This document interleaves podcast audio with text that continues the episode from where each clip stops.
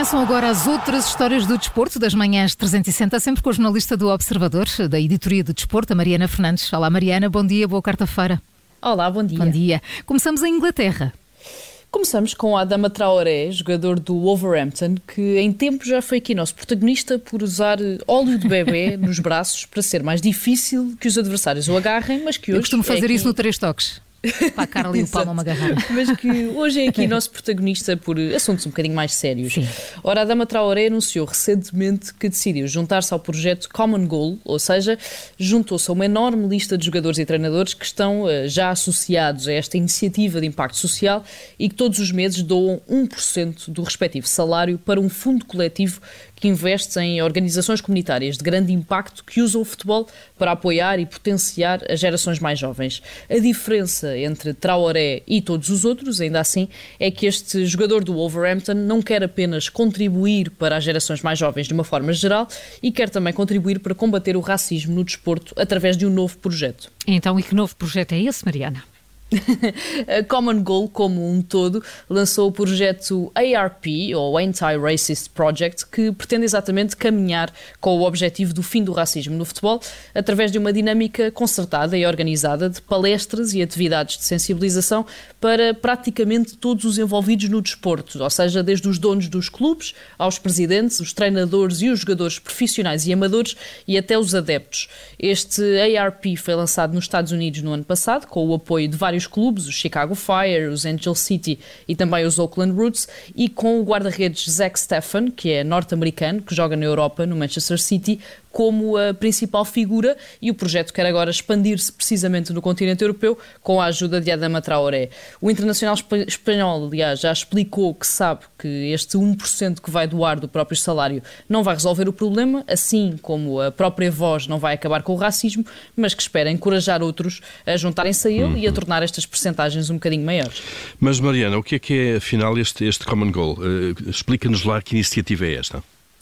O Common Goal é das iniciativas do género mais bem-sucedidas e mais inovadoras da história recente do futebol. Tudo começou em 2017, quando uh, Juan Mata, jogador espanhol que ainda joga no Manchester United, que já passou por Chelsea e Valência, decidiu unir-se ao empresário Jürgen Griesbeck e criar esta organização que pede então a treinadores e jogadores que doem 1% dos respectivos salários para este fundo comunitário.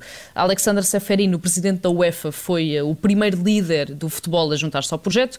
O Nordsjælland da Dinamarca, curiosamente, foi o primeiro clube a integrar o projeto também e Jurgen Klopp, para além de Adama Traoré, claro, é o último grande nome a unir-se à iniciativa.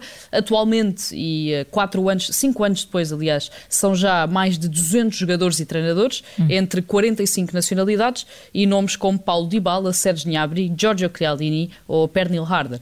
E deste, deste Common Goal passamos para um prémio que está a gerar alguma polémica. Um prémio que ainda não, ninguém percebeu propriamente eh, com que critério foi atribuído. Esta segunda-feira, como sabemos, foi dia de cerimónia Sim. de entrega dos prémios FIFA da Best, uhum. onde Robert Lewandowski foi eleito novamente o jogador do ano e Cristiano Ronaldo foi homenageado pelos 115 golos que já marcou ao serviço da Seleção Nacional.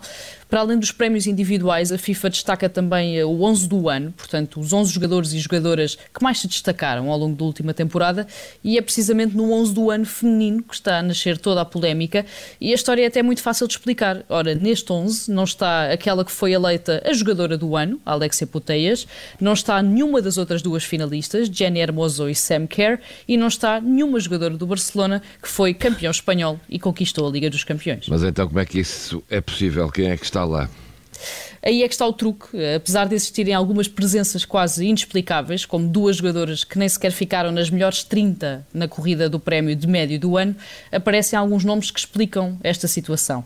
Alex Morgan, Carly Lloyd e Marta, três veteranas, digamos assim, do futebol feminino, estão todas neste 11 do ano.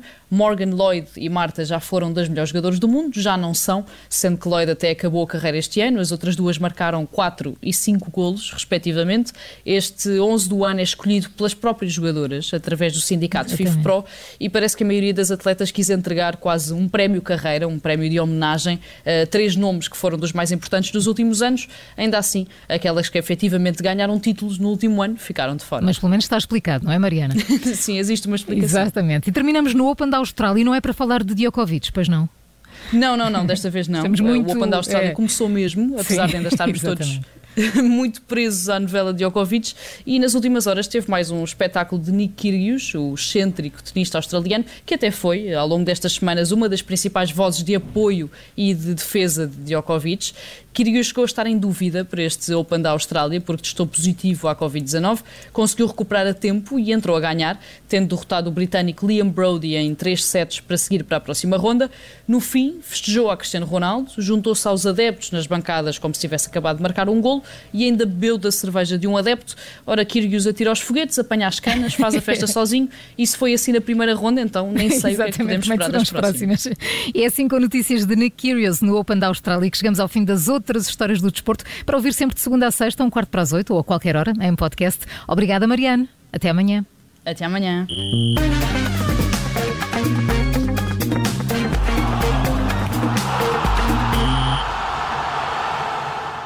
Rádio Observador. Obrigada por ter ouvido este podcast. Se gostou, pode subscrevê-lo, pode partilhá-lo e também pode ouvir a Rádio Observador online em 98.7 em Lisboa e em 98.4 no Porto.